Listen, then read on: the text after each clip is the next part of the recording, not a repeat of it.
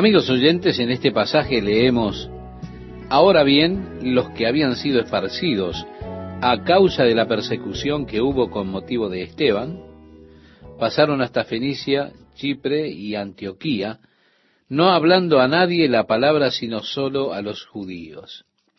Yo quiero, estimado oyente, que usted note que Dios utilizó la persecución para que se extendiera el Evangelio. Estas personas llegaron hasta Fenicia, Chipre, Antioquía, predicando el Evangelio, pero limitando su predicación solamente a los judíos.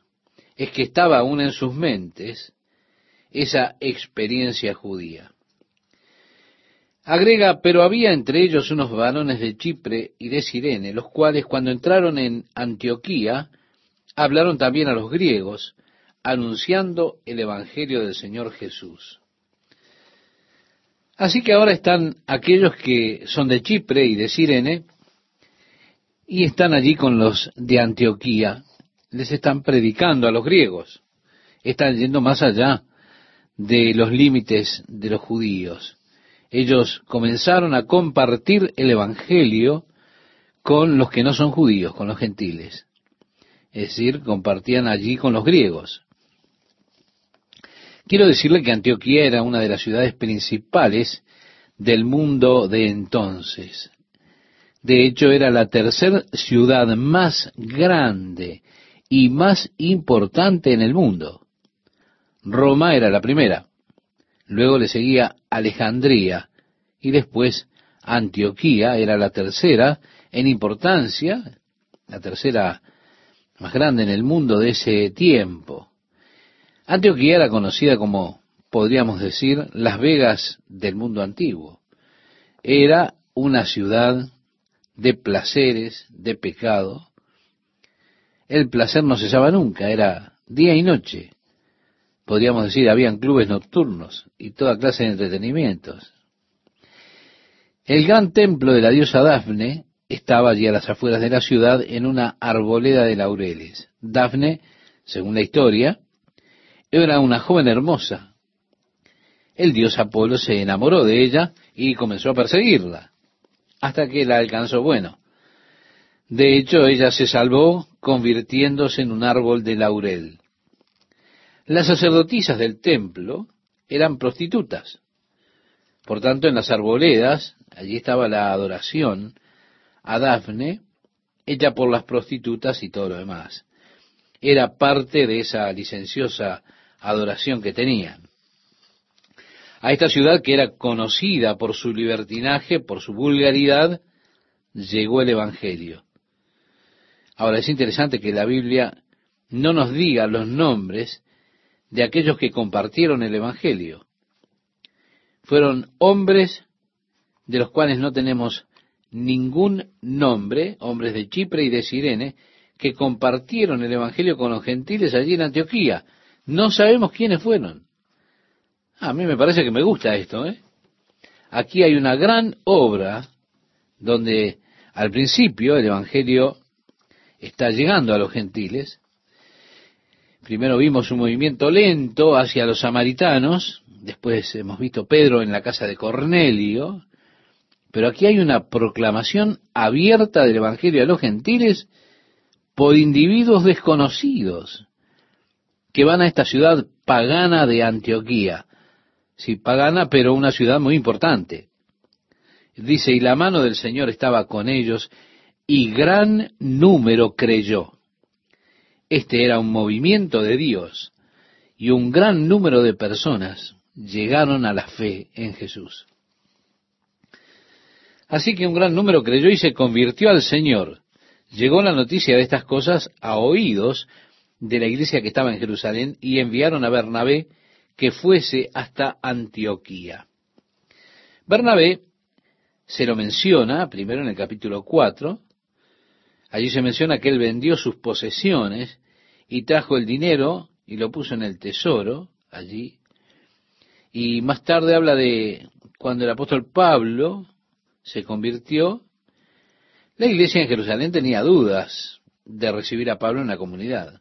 No estaban muy seguros si se había convertido o si era un agente encubierto de los sacerdotes.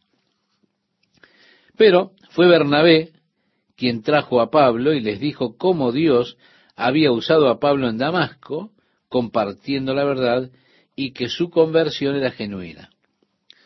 Ahora, cuando surgieron muchos problemas en Jerusalén, decidieron enviar a Pablo lejos. Fue precisamente Bernabé que acompañó a Pablo a la ciudad de Cesarea, ciudad en la cual Pablo subió en un barco y se fue de regreso a su ciudad natal, a Tarso.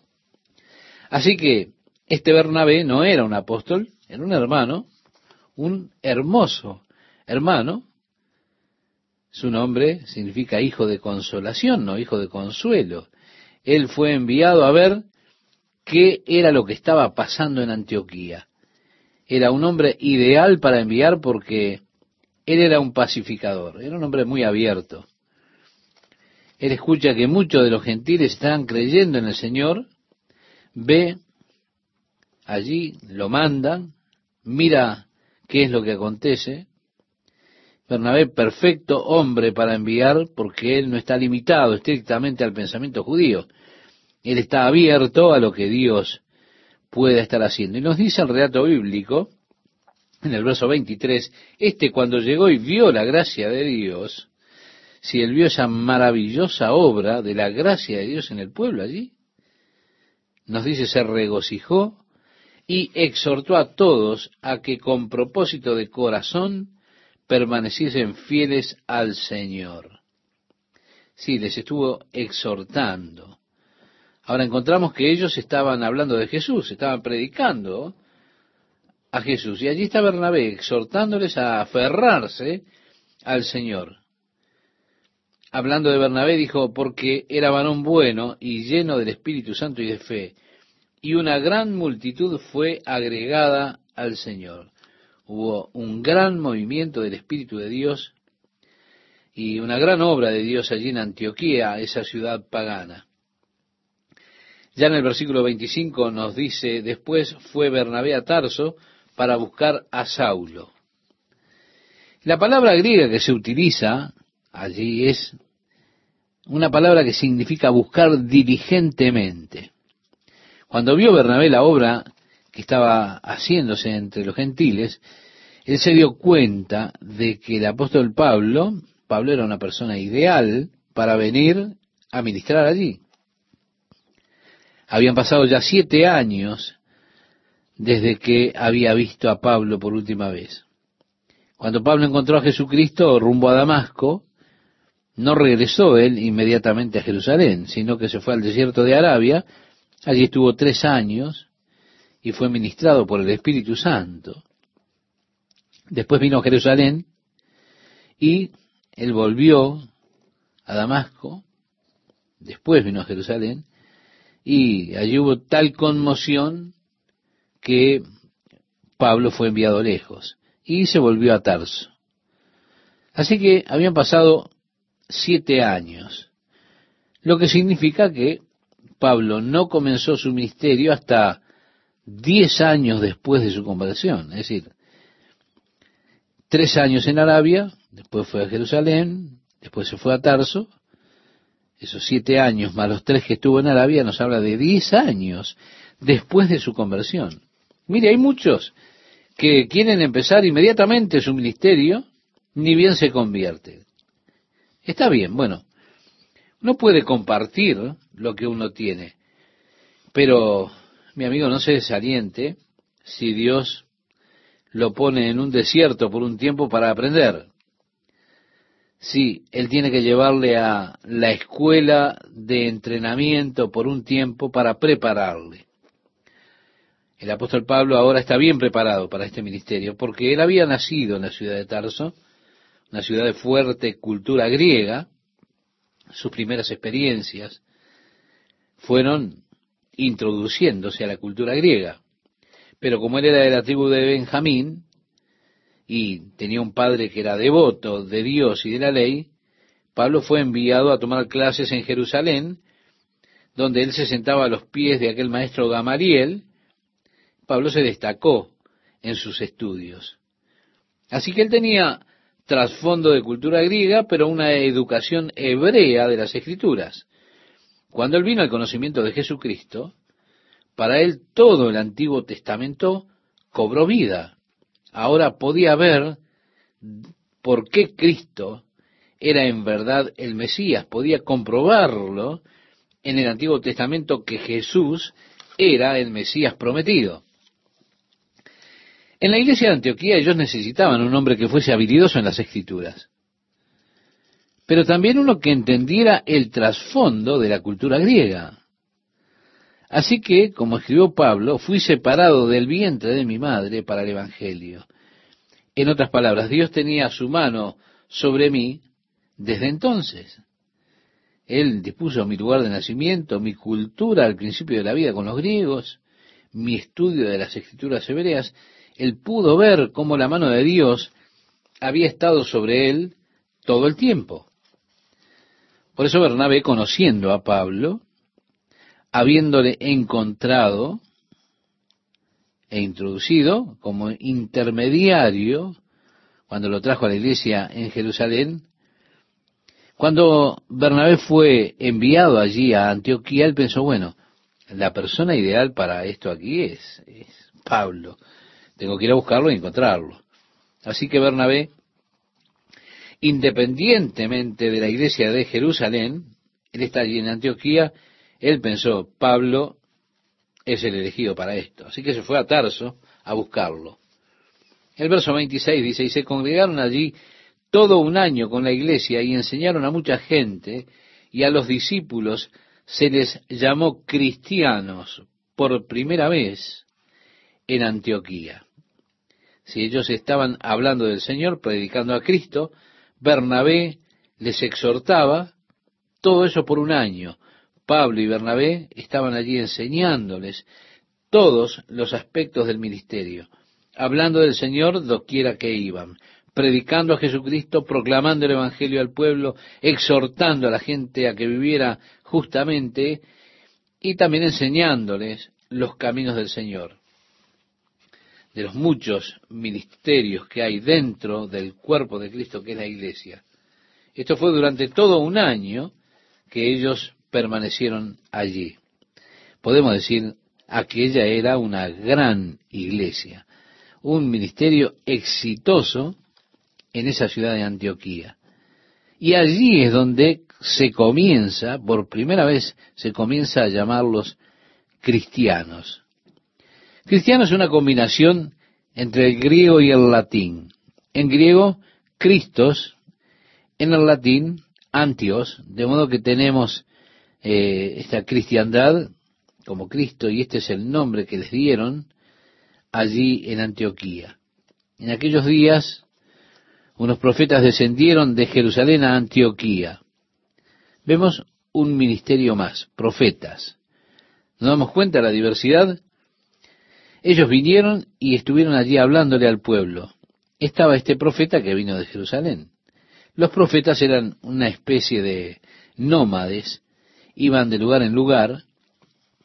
En la iglesia primitiva estaban esos hombres que eran profetas, que iban de iglesia en iglesia ejerciendo su don el don de profecía, podría ser eh, pronosticar o decir desde antes, también podría ser el hablar la palabra de Dios, y que profetiza habla a la iglesia para edificación, exhortación y consolación. Así que ellos venían y hablaban estas palabras de exhortación, de consuelo para la iglesia. Y levantándose uno de ellos, llamado Agabo, que da a entender por el Espíritu Santo, ¿verdad? Daba a entender por el Espíritu que vendría una gran hambre en toda la tierra habitada, la cual sucedió en tiempo de Claudio.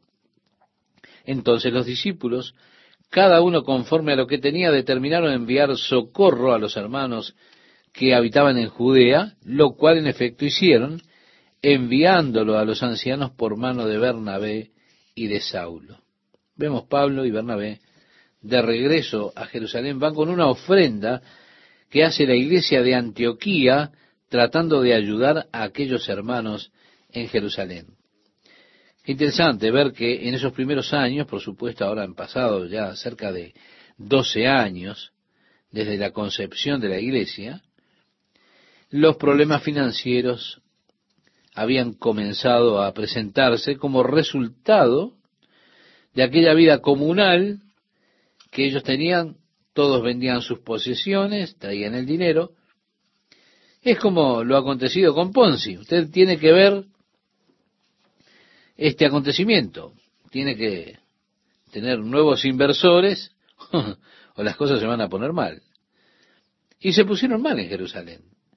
Era algo que estaba probablemente motivado más por la emoción que por el Espíritu de Dios. No hay lugar en la Biblia donde Dios dijera que les ordenaba vender las posesiones y hacer una bolsa común. Eso es algo que surgió espontáneamente. Y muchas veces las cosas comenzaban en la iglesia de forma espontánea. Una persona hace esto y todos dicen, ah, ¿viste eso? ¿Sabían? Ah, bueno, me gustaría que me dijeran también a mí un, ah, mire lo que hizo. Suele suceder que los que quieren muestras de admiración, quieren que la gente haga con ellos lo que hacen con otros, actúan como los demás. Pero en realidad eso no era algo dirigido u ordenado por Dios.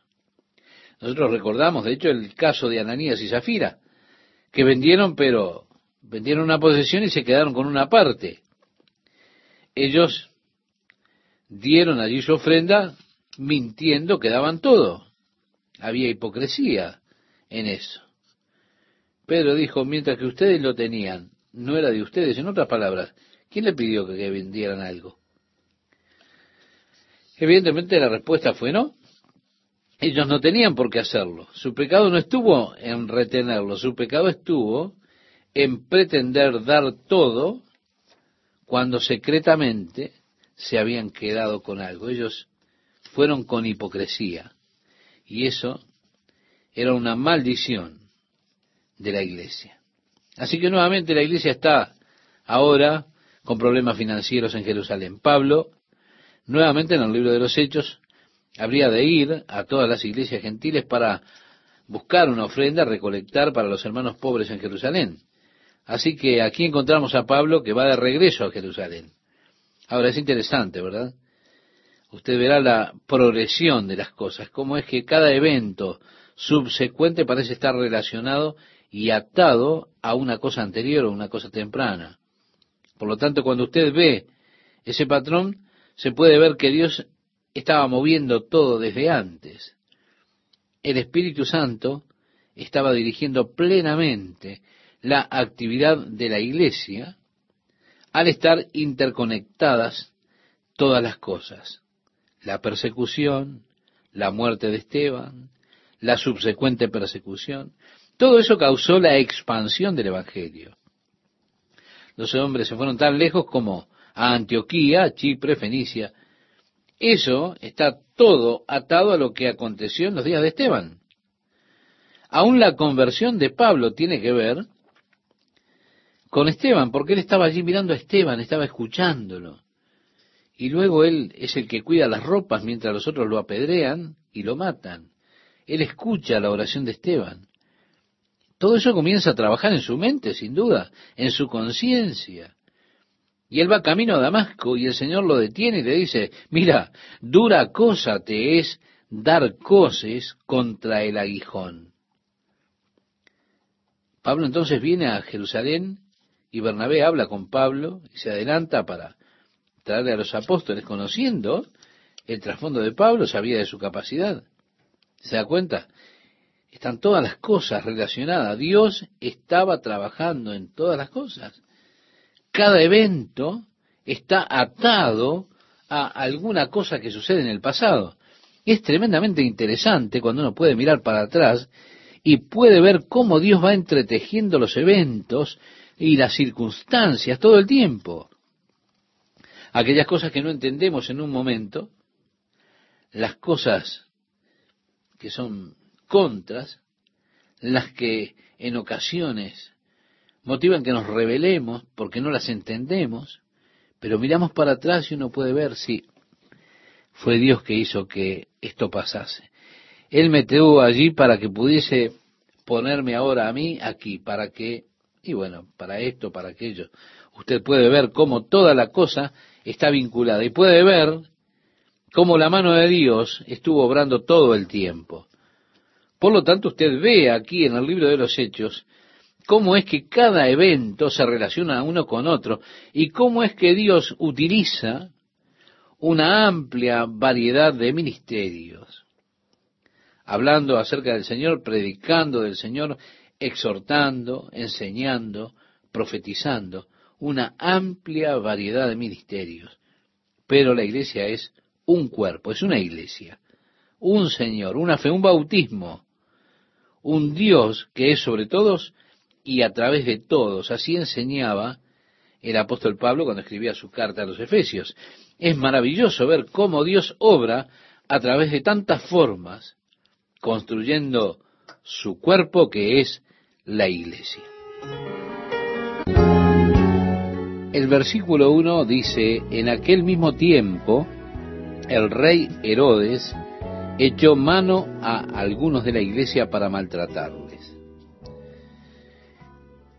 Estimado oyente, el rey Herodes se lo menciona en otra parte como el Herodes Agripa. Nosotros encontramos el primer Herodes en el Nuevo Testamento como Herodes el Grande. Herodes el Grande tuvo una vida realmente muy difícil, o mejor dicho, una vida con ejemplos no muy buenos. Él hizo cosas tremendas. Tuvo diez esposas, tuvo hijos con estas diferentes esposas, así que la mayoría de sus hijos eran solamente medios hermanos, porque habían nacido de diferentes esposas. Para complicar un poco más todo esto, dos de sus esposas se llamaban Marión. A la primera, Marión, parece que la amaba más que a las otras esposas. No obstante, él creyó que ella estaba conspirando con sus hijos para derrocarlo, así que él ordenó que la mataran y que también mataran a sus hijos. Luego de hacer esto, él tuvo remordimiento y construyó una hermosa torre para ella en Jerusalén.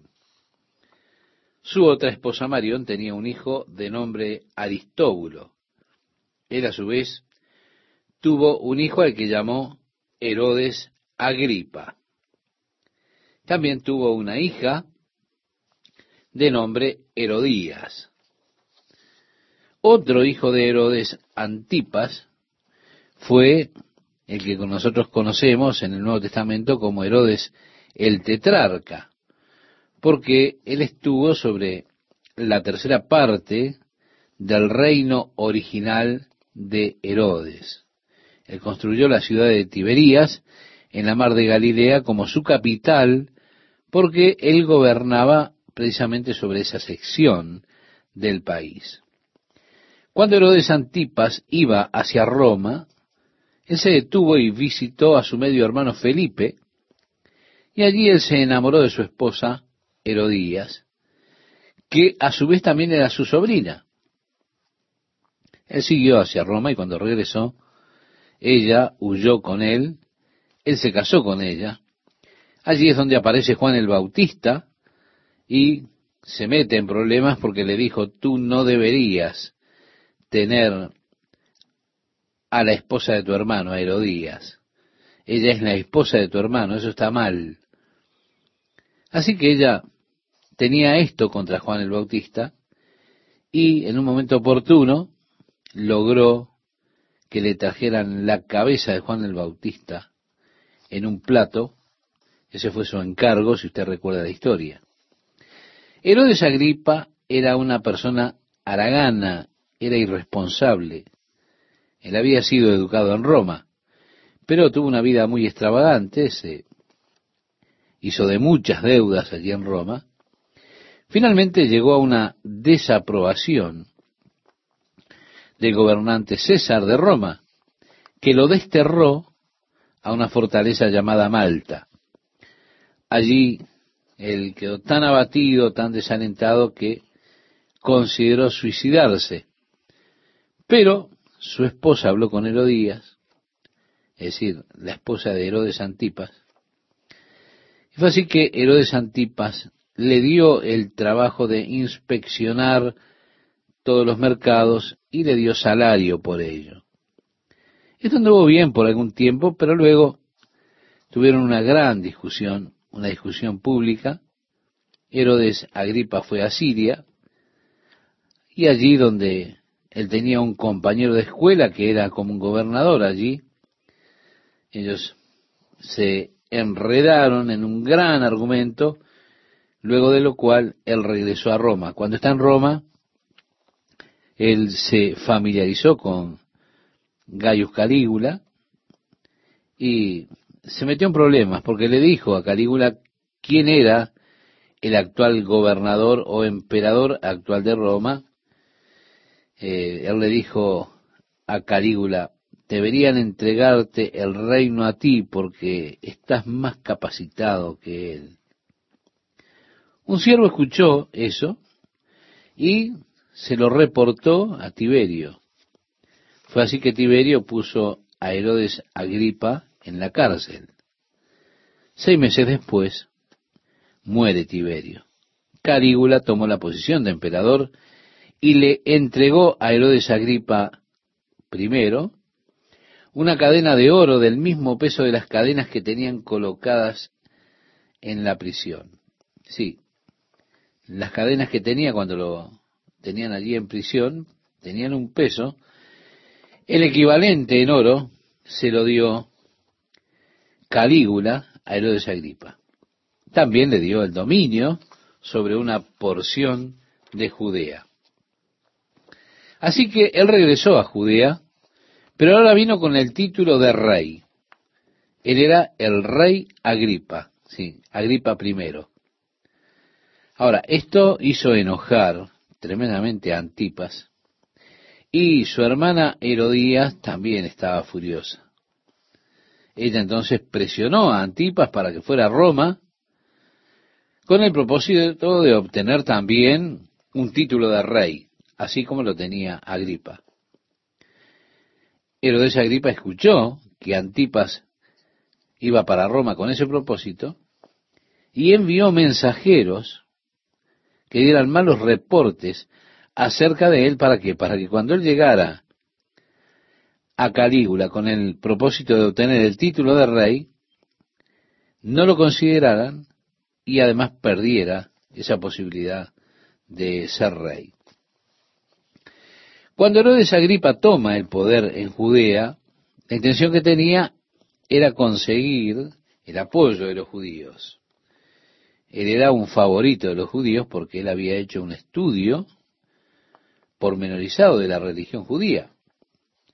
Él observaba sus fiestas, las guardaba, y esto impresionaba a los judíos. Generalmente los gobernadores romanos eran totalmente indiferentes a todas las cosas de los judíos. No era el caso de Herodes Agripa. Por esto es que los judíos lo estimaban mucho. Pero más allá de su simpatía por ellos, él, como vemos en el texto aquí, echó mano a algunos de la iglesia para maltratarles. Y dice el versículo 2, y mató a espada a Jacobo, hermano de Juan. Sí, este era uno de los hijos del trueno, como le llamó Jesús, los hijos de Zebedeo. Él integraba ese círculo íntimo de Jesús. Él su hermano Juan y Pedro fueron escogidos por Jesús en algunas ocasiones especiales. Si usted recuerda, cuando los llevó al monte, conocido como el monte de la transfiguración, él tomó a Pedro, Jacobo y Juan para ir a ese monte. Ellos fueron testigos de la transfiguración de Cristo. Cuando Jesús fue a la casa de Jairo, la hija de Jairo había muerto, Jesús sacó a todas las personas del lugar, pero dejó con él a Pedro, Jacobo y Juan en aquella habitación en la cual resucitó Jesús a la hija de Jairo. Más tarde, cuando Jesús estaba en el jardín de Getsemaní orando, esa noche que fue entregado, Él les dijo a los discípulos, espérenme aquí, y tomó a Pedro, Jacobo y Juan, los puso cerca de él, y les encomendó que velaran en oración para que no entraran en tentación. Así que uno de los tres, que eran del círculo íntimo de Jesús, era Jacobo, que estaba con sus hermanos Juan y Pedro. Como hemos leído, Herodes mató a Jacobo y le cortó la cabeza. Eso es lo que quiere decirnos. El verso 3 dice, y viendo que esto había agradado a los judíos, procedió a poner también a Pedro en prisión, a prender a Pedro y ponerlo en prisión. Eran entonces los días de los panes sin levadura, nos dice allí en el versículo 3. De acuerdo a la tradición, nadie tenía que ser juzgado, nadie podía ser asesinado durante la fiesta de los panes sin levadura. Por eso dice que habiéndole tomado preso, lo puso en la cárcel, entregándole a cuatro grupos de cuatro soldados cada uno para que le custodiasen. Es decir, habían dieciséis soldados que custodiaban a Pedro. Sin duda ellos trabajaban por turnos. ¿Por qué? Porque habían cuatro turnos de seis horas. Como regla general, era así. Esta fue rota con Pedro, el prisionero que debía estar encadenado al guardia, su mano derecha con la mano izquierda del guardia, era lo que debía haber ocurrido. En el caso de Pedro, él estaba encadenado a dos guardias, es decir, tenía uno a cada lado. Además de eso, había otro guardia en la puerta de la celda donde estaba Pedro y otro guardia en la puerta de la prisión. De esa manera siempre había cuatro guardias que vigilaban a Pedro. El versículo 4 dice, y se proponía sacarle al pueblo después de la Pascua. ¿Por qué? Porque después de la Pascua ya ellos podían hacer un juicio legal, Así que Pedro estaba custodiado allí en la cárcel, pero la iglesia hacía sin cesar oración a Dios por él, nos dice el relato bíblico. ¿Cuánto tiempo estuvo en prisión? Bueno, no lo sabemos, pero tal vez unos pocos días, esperando el final de la fiesta de los panes sin levadura para que luego pudiera ser juzgado y, por supuesto, también ejecutado. A partir del verso 6 nos dice, y cuando Herodes le iba a sacar aquella misma noche, estaba Pedro durmiendo entre dos soldados, sujeto con dos cadenas, y los guardas delante de la puerta custodiaban la cárcel. Y he aquí que se presentó un ángel del Señor, y una luz resplandeció en la cárcel, y tocando a Pedro en el costado le despertó diciendo, levántate pronto. Y las cadenas se le cayeron de las manos. Le dijo el ángel, ciñete y átate las sandalias, y lo hizo así, y le dijo, envuélvete en tu manto y sígueme. Y saliendo le seguía, pero no sabía que era verdad lo que hacía el ángel, sino que pensaba que veía visión. Sí, aún estaba pensando que soñaba. Y él dijo, esto es una visión.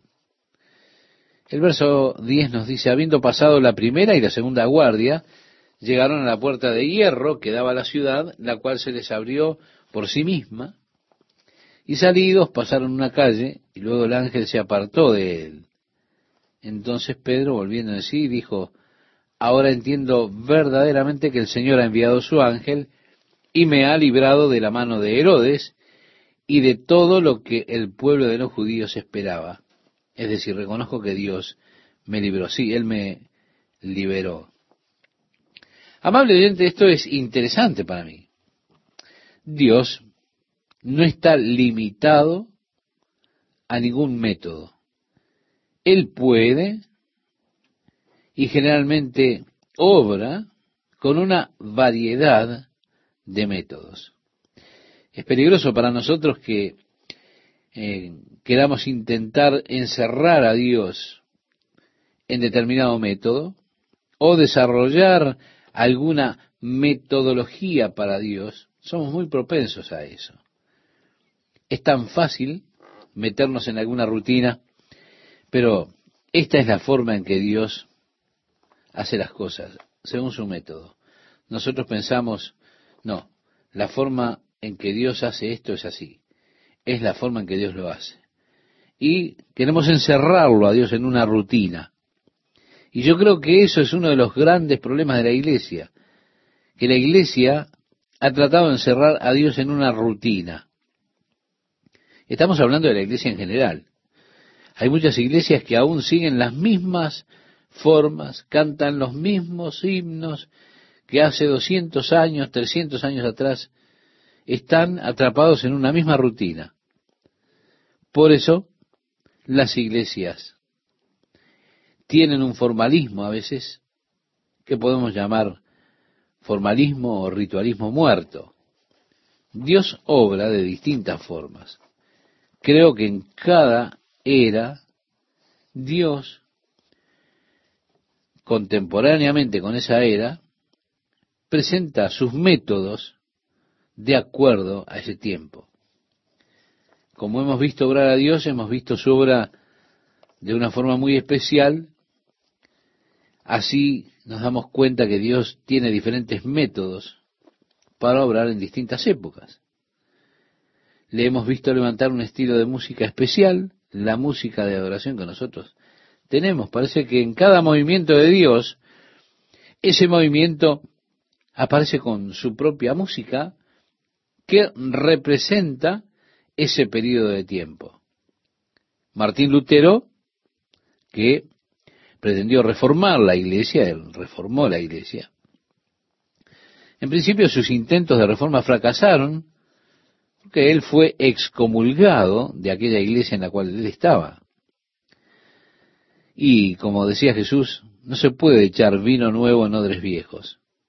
Martín Lutero fue excomulgado. Y mucho más que eso, la iglesia decidió hacer guerra contra ese movimiento reformador de Lutero. Fue así que se produjeron horribles batallas por la reforma. La música de Martín Lutero entonces expresaba esa militancia. Castillo fuerte es nuestro Dios, defensa y buen escudo. Eso era el himno o uno de los himnos que Martín Lutero hizo. Quiero decir, era la fuerza de la militancia que había en ese momento. Después él fue criticado por esa música que escribió. Él escribió muchos himnos. Pero, ¿cómo se salió de los cánticos tradicionales que habían? Entonces, por eso fue criticado, ¿por qué? Y porque la música narra historias. La música crea sentido, tiene palabras. Y él fue duramente criticado por esa música que él escribió. Porque era música reflexiva para ese tiempo. Sí, son los antiguos himnos de la iglesia. Pero después se volvieron tradicionales, himnos tradicionales para la iglesia. Llegó luego Dwight Moody con su estilo. También era Sankey, y Sankey introdujo todo un nuevo estilo de música en la iglesia. Un poco más liviano, podríamos decir así, o más contemporáneo. De hecho, Sankey tomó muchos de los tonos o de las músicas del mundo de la época y escribió letras cristianas que adaptó a esas músicas. Él se metió en muchos problemas por tomar esas músicas mundanas y escribir palabras cristianas para adecuarlas a esa música. Tuvo mucha crítica. Pero ahora esas canciones de Sankey son los antiguos himnos de la iglesia y nosotros los apreciamos como los antiguos himnos de la iglesia. Ahora vemos toda una nueva forma de música que está llegando de este movimiento de Dios. Un día ellos dirán, oh, los antiguos himnos de la iglesia, haciendo referencia a los coros que se cantan en nuestros días, coros que impresionan a tantas personas en el día de hoy por su naturaleza contemporánea. Con el tiempo ellos serán aceptados como parte de toda la historia de la himnología de la iglesia. Es que Dios no está limitado a métodos. Siguiendo adelante, Dios veremos que liberará a Pablo y a Silas de la cárcel. Pero en vez de enviar un ángel para abrir las puertas, Dios ha de sacudir los cimientos, las paredes, enviará un terremoto que derribará las paredes y Pablo y Silas serán así librados. Es decir, estamos ante un Dios de variada forma de obrar. No intente encasillarlo. Él no está confinado a determinada caja, por decirlo de alguna manera. Esto es lo que sucede a menudo en la iglesia. Pienso que esto es un fundamento que tienen muchas denominaciones, diciendo así es como se mueve Dios en esta denominación. Este movimiento de Dios se levanta de esta manera. Así es como Dios se mueve. Esta es la música que le gusta a Dios.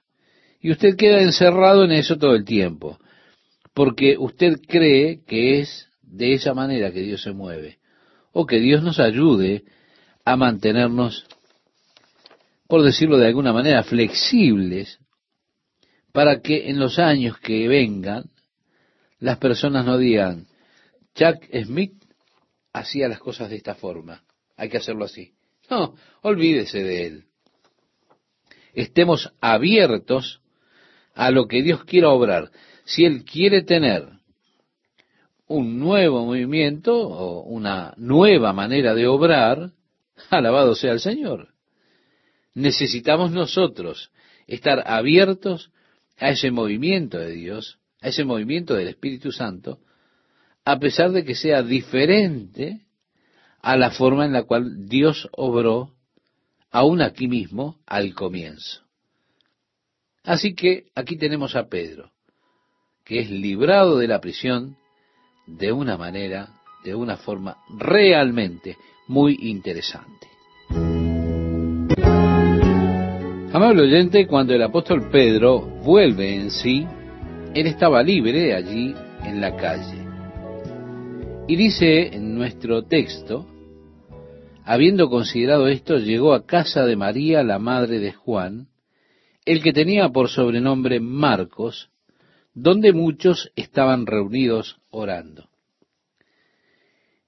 En el versículo 5 vimos que dice, la iglesia hacía sin cesar oración a Dios por él.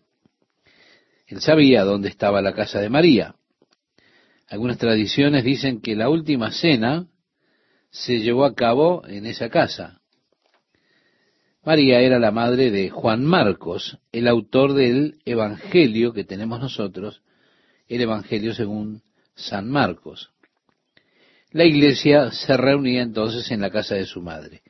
Más adelante, Juan Marcos se unió al apóstol Pablo y Bernabé en el primer viaje misionero que hicieron. No obstante, en la primera parte de este viaje misionero, Marcos se enfermó y tomó la decisión de volver a su casa. Pablo y Bernabé entonces continuaron adelante con su viaje hasta Asia. Más adelante, cuando el apóstol Pablo y Bernabé se preparaban para salir en su segundo viaje misionero, Marcos dijo, quiero ir con ustedes. Marcos era sobrino de Bernabé. Así que Bernabé dijo que a él le parecía bien, pero el apóstol Pablo dijo, no, él nos abandonó en el primer viaje, así que ahora no quiero que vaya. Bernabé le dijo, bueno, él ha cambiado, ha madurado, vamos a llevarlo. Pero Pablo dijo, no, no lo llevaré. Hubo allí una tensión tan grande entre Pablo y Bernabé que ellos se separaron. Y Bernabé tomó a Marcos y se encaminaron hacia Chipre. Por otra parte, el apóstol Pablo tomó a Silas y se dirigieron al Asia Menor. Más adelante, en transcurrir de la historia, el apóstol Pablo le escribe una carta a Timoteo y en esa carta le dice, trae a Marcos contigo. Él ha sido de gran ayuda y consuelo para mí. Vemos que esa brecha que se había abierto, había curado, y el apóstol Pablo hace mención a Marcos una vez más.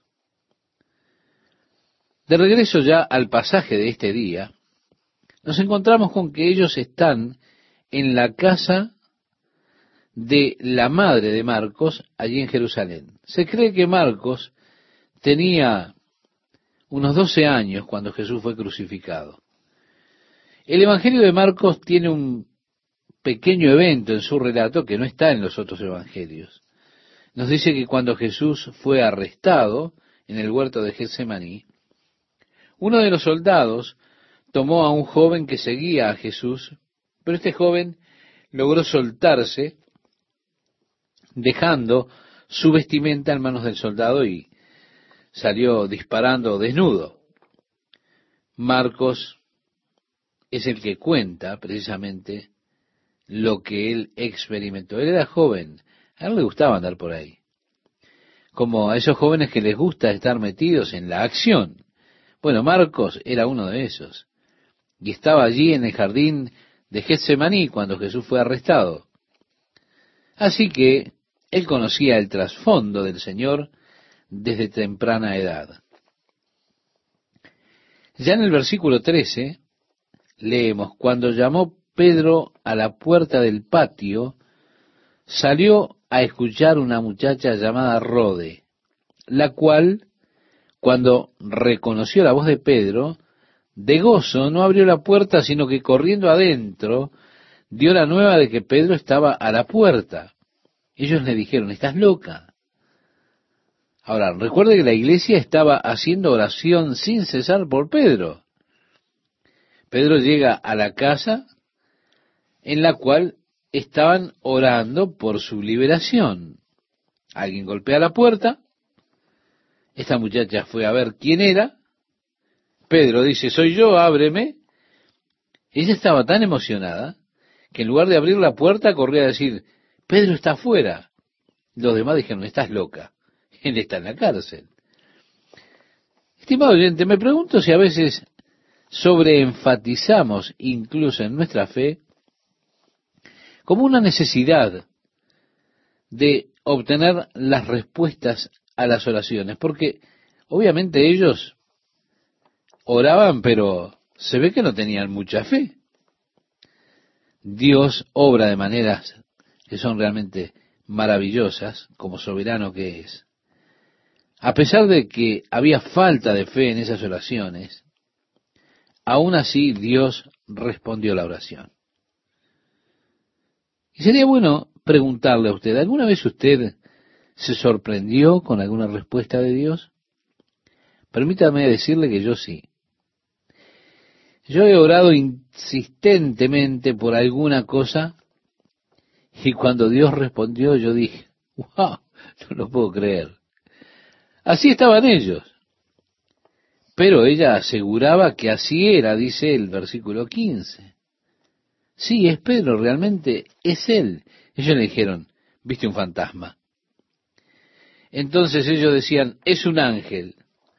Mas Pedro persistía en llamar y cuando abrieron y le vieron, se quedaron atónitos. A mí me encanta que Dios nos dé una mirada de la debilidad que tienen las personas, así como también de las fortalezas que tienen.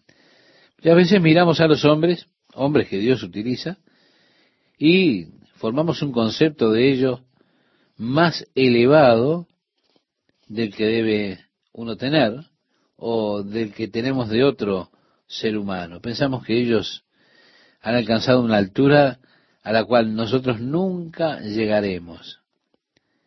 Y Dios nos muestra sus debilidades, muestra las imperfecciones de esos hombres, y pienso que Él lo hace para alentarnos, para que sepamos que Dios puede utilizar personas imperfectas.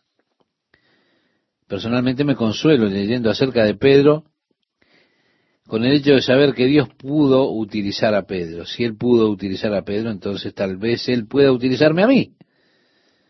Se nos da una mirada a los defectos para alentarnos, dándonos cuenta de que Dios utiliza personas comunes, sencillas, para cumplir sus propósitos, sus grandes propósitos. El verso 17 dice, pero él haciéndoles con la mano señal de que callasen, les contó cómo el Señor le había sacado de la cárcel y dijo, haced saber esto a Jacobo y a los hermanos. Y salió y se fue a otro lugar. El Jacobo que menciona aquí se convirtió en un reconocido líder de la iglesia primitiva. Evidentemente Jacobo no es el hermano de Juan, él ya había sido martirizado. Este Jacobo es el hermano de Jesús, que no creyó en Jesús, sino hasta después que él resucitó y que Jesús se le apareció. Él se convirtió en uno de los líderes de la iglesia primitiva, reitero, es el Jacobo que escribió la epístola de Santiago, esa epístola tan práctica. Así que Pedro les dice, haced saber esto a Jacobo y a los hermanos, y se fue a otro lugar. Resulta interesante que este es casi el final de la historia de Pedro en el libro de los Hechos, excepto que en el capítulo 15, cuando se llama al concilio de la iglesia para determinar algo que parte de la ley tenía que ver o aplicarse a los creyentes gentiles, realmente era para determinar si se podía ser salvo siendo gentil, de eso se trataba. Pedro es quien habla en el concilio de la iglesia allí, y él relata cómo Dios lo llamó para llevar el Evangelio a los gentiles. Pedro sugiere que no coloquen sobre los gentiles yugo de esclavitud. Y él dice, el cual ni nosotros ni nuestros padres pudieron llevar. Es decir, no intentemos ponerlos bajo la ley porque nosotros no pudimos manejar eso. Más allá de esto no sabemos más del ministerio de Pedro. Podemos decir, este es el relato final. Simplemente él se fue a otro lugar. Sin duda, él se habrá escondido de Herodes Agripa, tal vez. Porque usted puede estar seguro de que se hizo una gran búsqueda de Pedro en aquel tiempo. Así que tal vez él estuvo escondiéndose por algún tiempo de Herodes Agripa. Sí sabemos que Pedro fue a la iglesia en Antioquía y se creó un pequeño problema con su vacilación. El apóstol Pablo tuvo que lidiar con esto, como nos dice en Gálatas. La tradición nos dice que él, es decir, Pedro, fue a Roma. Pero en realidad no hay nada que respalde esta tradición de la historia de Roma, donde él fue alentado por los santos a huir de Roma porque Nerón lo buscaba para crucificarle. Y cuando él estaba huyendo de Roma, de acuerdo a la tradición, Jesús lo encontró por el camino y Pedro le dijo, ¿Cuo batas? Jesús le respondió, voy a Roma a ser crucificado nuevamente. Y Pedro tomó esto como que el Señor quería que Pedro se identificara con Jesús en la muerte, así que Pedro regresó a Roma y fue crucificado de acuerdo a la tradición de cabeza abajo, porque él dijo que no era digno de ser crucificado como su Señor. Ahora, quiero decirle que todo esto es tradición. Puede que sea algún hecho o parte de él, no lo sabemos. Lo que sí sabemos es que la escritura termina aquí el relato del ministerio de Pedro y la vida de Pedro y dice simplemente que él partió hacia otro lugar, es decir, se fue.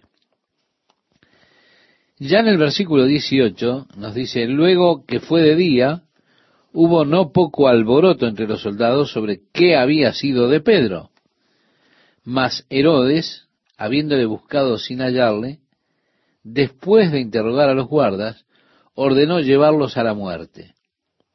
Después descendió de Judea a Cesarea y se quedó allí. Estaba enojado, ¿verdad? Tanto que ordenó la muerte de los guardas, como establecía evidentemente la ley romana. Si a un soldado se le encargaba vigilar un prisionero y este prisionero se escapaba, el guardia debía cumplir su sentencia. Lo que indica que la intención de Herodes era matar a Pedro.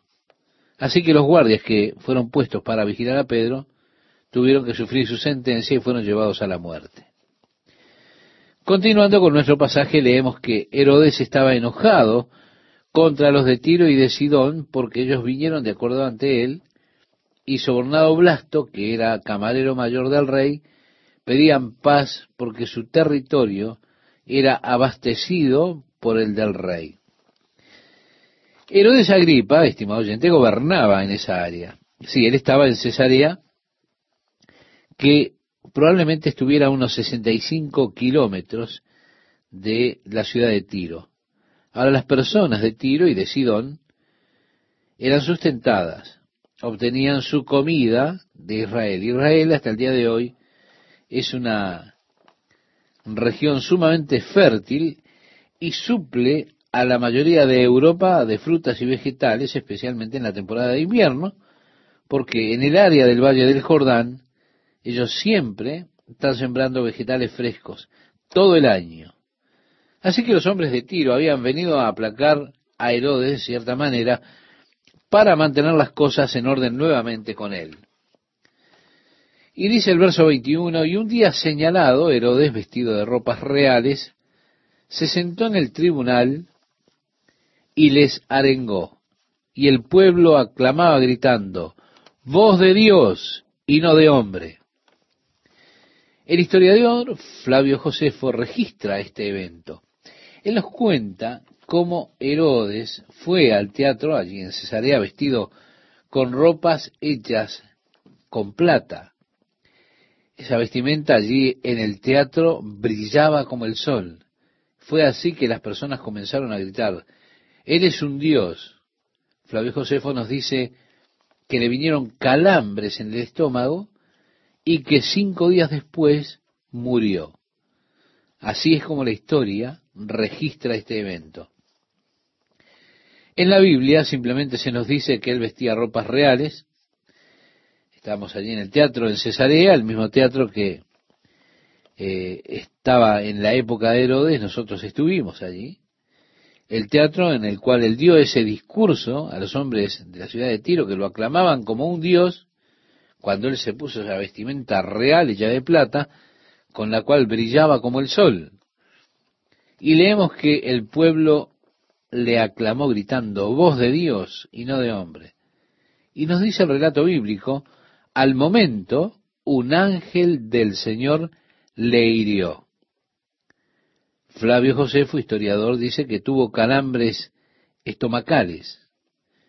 La Biblia nos dice lo que hay detrás de eso que aparecía a los ojos de las personas, que le vinieron calambres. La Biblia dice que lo que ocurrió fue que un ángel del Señor lo hirió. ¿Por qué? Lo dice a continuación. Por cuanto no dio la gloria a Dios y expiró comido de gusanos. Sí, a los cinco días murió. El capítulo continúa diciendo, pero la palabra del Señor crecía y se multiplicaba. Herodes pretendía eliminar la iglesia. Él se había determinado ir en contra de la obra de Dios. Él quería ganar el favor, la buena opinión de los judíos, atacando a los líderes de la iglesia, matándolos.